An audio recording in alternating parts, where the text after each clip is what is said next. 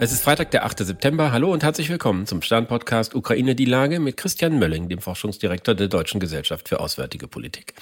Ich bin Stefan Schmitz vom Stern. Guten Morgen, Herr Mölling. Guten Morgen, Herr Schmitz. Für viel Aufregung hat ja die Ankündigung der USA gesorgt, dass sie der Ukraine jetzt Uranmunition für die Abrams-Panzer liefern wollen. Wie gefährlich ist diese Munition für die Soldaten, die sie einsetzen und auch für die Umwelt der Regionen, in denen sie verschossen wird? Ähm da muss man sagen, so 100 Prozent wissen wir das noch nicht. Also was man größtenteils ausschließen kann, ist, dass diese Munition sozusagen radiologische, also eine Strahlenwirkung hat. Das äh, Uran strahlt zwar noch, aber in erheblich geringerem Maße als Natururan. Das ändert nichts daran, dass Uran trotzdem ein Schwermetall ist. Und wie jedes Schwermetall macht es, äh, wenn es in den menschlichen Körper kommt, Schäden an Organen und äh, an Zellen. Und hier sind offensichtlich vor allen Dingen bei Uran die Nieren betroffen. Aber wie das dann wiederum immer so ist in der Medizin, die Menge macht das Gift. Man muss schon erhebliche Mengen aufnehmen, um davon dann die Schäden davon zu tragen. Jetzt wissen wir, dass das die, die Munition eingesetzt worden ist im Irak, aber auch im, äh, in Jugoslawien, in, dem, äh, in Ex-Jugoslawien, in dem äh, Krieg. Die Langzeitstudien, die bislang vorliegen, die haben aber nur eine Reichweite von zehn Jahren von der Internationalen Atomenergiebehörde sagen, ähm, es gibt keine Folgeschäden bislang für, äh, für die Menschen davon. Gleichzeitig ist es aber so, dass die potenzielle Wirkung des Stoffes möglicherweise bis 50 Jahre ist. Das heißt also auch, das hat was mit Auswaschen zu tun. Da kommt der Regen und der wäscht äh, das Uran aus. Da gibt es teilweise Verwitterungseffekte, die neutralisieren die, die gefährlichen Stoffe. Es gibt aber auch die Möglichkeit, dass das Uran in Grund, ins Grundwasser kommt und so weiter und so fort. Aber wenn man das zusammenfasst, muss man sagen, was in der Realität passiert in der Umwelt, wissen wir noch nicht hundertprozentig. Da werden wir noch ähm, drauf warten müssen, ob das tatsächlich zu einer Gefährdung führt. Bislang ist es aber eben nicht. Es ist keine radiologische Waffe, es steht kein Atomkrieg äh, äh, vor der Tür, weil es eben ein nicht mehr radioaktives Material in dem Sinne ist. Dies, die militärische Wirkung kommt nicht durch die Strahlung. Was Sie da beschreiben, klingt ja ganz so, als ob das alles Sorgen wären, die einem Land wie der Ukraine in seiner aktuellen Situation nicht wirklich bedrücken, sondern die wollen irgendwie, dass das in diesem Krieg vorangeht.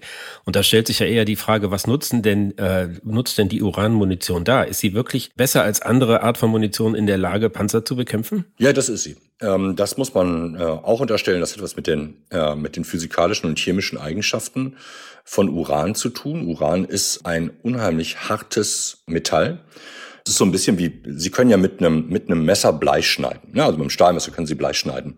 Das heißt also, es gibt härtere und weichere Metalle. Und so ist es hier auch. Sie kommen mit der Uranmunition deutlich einfacher durch eine Panzerplatte hindurch als mit einer konventionellen Munition.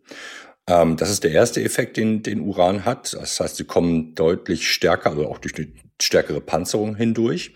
Der zweite Effekt ist, dass das Uran beim Auftreffen zersplittert, weil es halt gleichzeitig auch poröser ist und sich dann in, mit der, äh, in der Umgebung, durch, die, durch Anwesenheit von Umgebungsluft und die Hitze, die beim Aufprall äh, vorhanden ist, entzündet. Das heißt also, Sie müssen sich vorstellen, das Projektil geht dann in den Innenraum des Panzers, verwandelt sich in kleine Schrapnelle und dann ist natürlich das zweite Ziel, die Besatzung zu verletzen oder zu töten oder möglicherweise auch durch das äh, brennende Uran Teile des Panzers zu entzünden. Ähm, da sind wir wieder bei der brutalen taktischen Logik von Krieg. Hier sterben Menschen und es ist das Ziel, wenn Krieg stattfindet, dass Menschen sterben oder zumindest so schwer verletzt sind, dass sie als Soldaten nicht mehr einsetzbar sind und die, die Lazarette sozusagen überfordern. Aber das ist die militärische, der taktische Wirkung der Uranmunition, wenn man sie einsetzt. Furchtbar. Also ich war geradezu dankbar, dass Sie das noch hinzugefügt haben, weil bei allen technischen Details und bei der, dann, natürlich ist es so, dass es im Krieg genau darum geht, was Sie beschrieben haben, bleibt es natürlich furchtbar. Jetzt liegt ja hinter dieser Debatte irgendwie ein Streit darum, was denn an anderen Waffensystemen der Ukraine zur Verfügung gestellt werden kann, insbesondere weiterreichende Marschflugkörper. Da habe ich jetzt einen Auftritt von Jens Stoltenberg, dem NATO-Generalsekretär in Brüssel gesehen und das ist ja eigentlich ein relativ nüchterner Mensch und der schimpfte geradezu auf diejenigen, die im Westen jetzt sagen, es geht nicht schnell genug voran. Und man konnte das auch so lesen, dass in der Allianz die Spannungen zwischen den eher zögerlichen und den entschlosseneren Unterstützern der Ukraine zunehmen. Würden Sie das auch so sehen? Ich glaube, das ist, ähm, ist vielleicht ein bisschen zu viel. Also ja, die Spannungen nehmen zu, sie sind aber nicht auf irgendwie einem, wie soll man sagen, Höhepunkt oder einem Ähm, es bestimmt, so ist es, glaube ich, richtig, es bestimmt nicht den Tagesablauf dessen, was in der NATO passiert, weil da passieren ja noch ganz viele andere Dinge. Aber dass der NATO-Generalsekretär genervt ist von der öffentlichen und in die Öffentlichkeit getragenen Debatte über was da, was richtig und was falsch ist, was normalerweise hinter verschlossenen Türen passiert, kann ich total verstehen. Und wir müssen annehmen, ähm, dass bei dem Heraustragen solcher geheimen Treffen und Informationen natürlich auch, um daraus überhaupt eine Meldung zu machen, ähm, man natürlich bestimmte Übertreibungen einbaut, ne, über wie schlimm denn sozusagen die Spannungen sind. Und dass das die Arbeit behindert und letztendlich ja auch für Jens Stoltenberg, der in seiner Nüchternheit, der Mann ist ja Ökonom, wirklich die Problematik durchdrungen hat, dass es hier eben nicht um die Sicherheit der Ukraine geht, sondern hier geht es um die Sicherheit Europas. Dass das für ihn unerträglich ist, dass man dieses hohe Gut mit diesen teilweise etwas schrägen ähm, Hühnerhofartigen Debatten, alle gackern rum, gefährdet, das kann ich verstehen, aber es ist in der Tat bemerkenswert, dass er aus der Haut fährt, weil das passiert ihm ganz, ganz selten. Er ist auch, er ist auch kein, kein Mann der vielen Worte. Ich glaube, am, Anfang seiner Karriere als NATO-Generalsekretär musste man ihn zum Sprechen teilweise tragen und ihm auch sagen, er darf ruhig ein paar Sätze länger reden. Sie haben jetzt über das hohe Gut der Sicherheit Europas gesprochen. Natürlich geht es auch um eine Menge Geld. Das gehört eben auch dazu.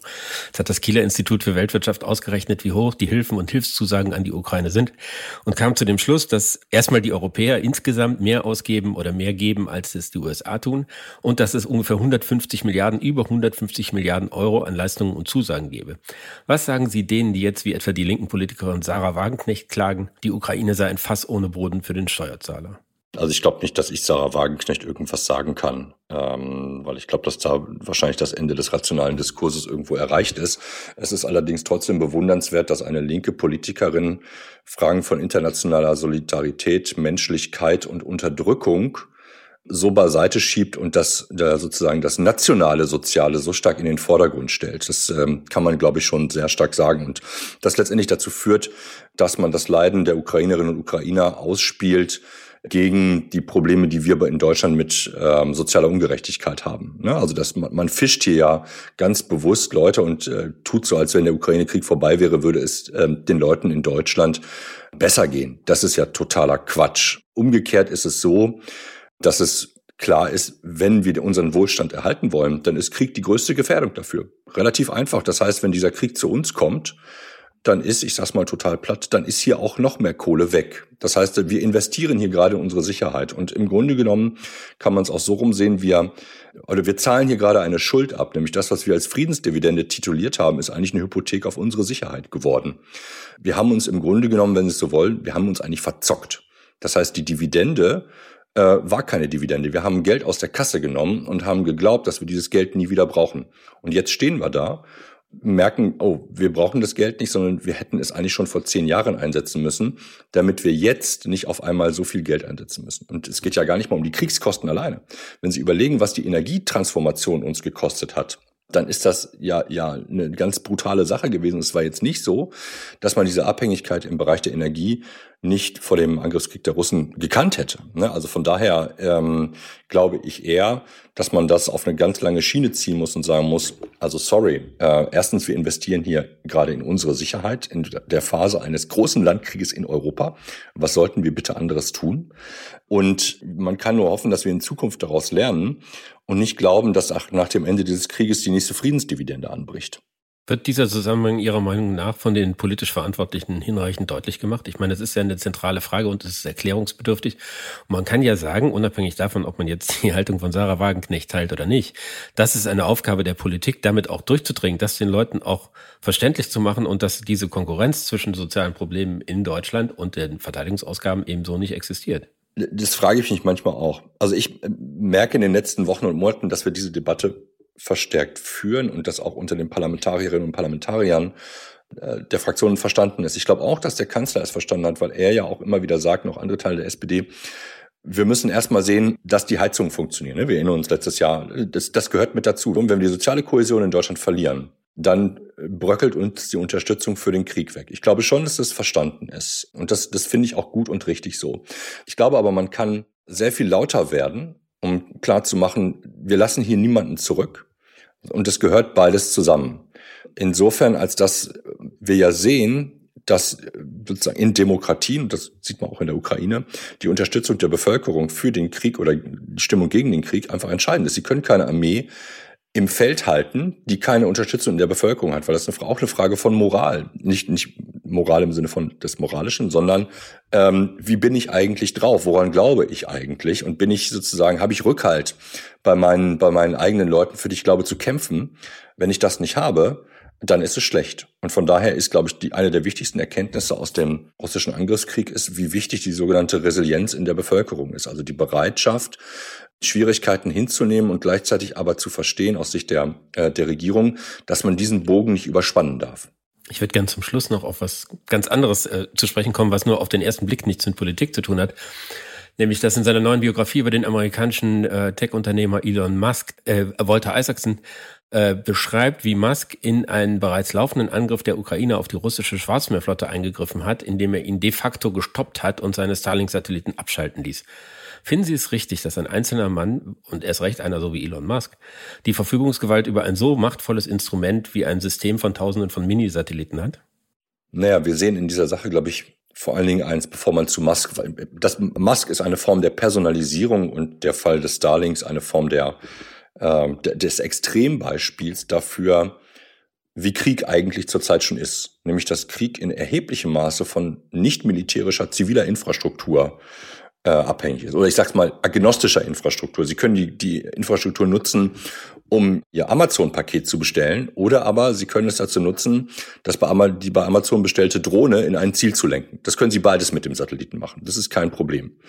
Das ist aber die Realität seit, oh Gott, 30, 40 Jahren, dass immer, dass der Krieg, das Militärische hat eine zivile Basis die, der Versuch der Trennung zwischen zivilem und militärischem funktioniert nicht. Und gerade dann nicht, wenn sie, wie die Ukraine hier quasi ad hoc, eine Informationsinfrastruktur aufbauen mussten. Und ich glaube, der dritte Aspekt, den man einfach sieht, ist, das ist die Mischung dieses langfristigen Trends in der Kriegführung oder in der, in der Realität des Krieges mit dem äh, amerikanischen Kapitalismus, wo sie halt tatsächlich über solche Sachen extrem reich werden können.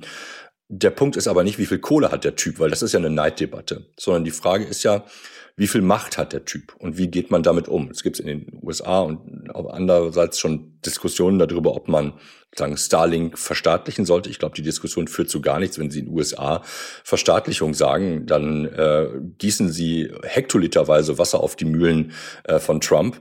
Ich glaube, das führt, äh, das führt uns ins Nirvana.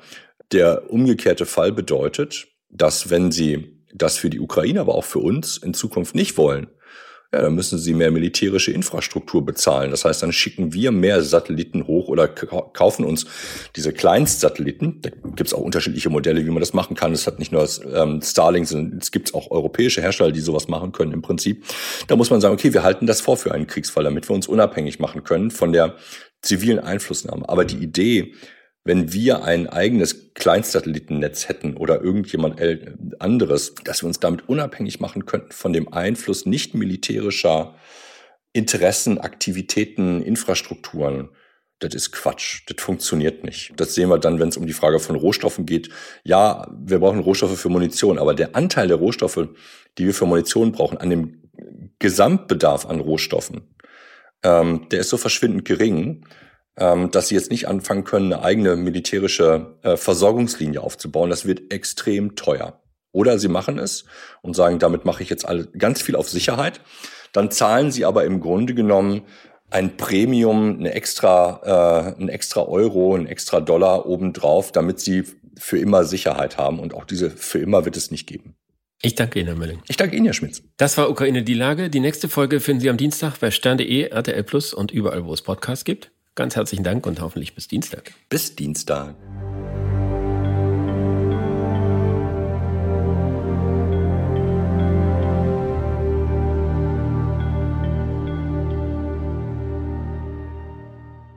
Dieser Podcast ist eine Produktion der Audio Alliance.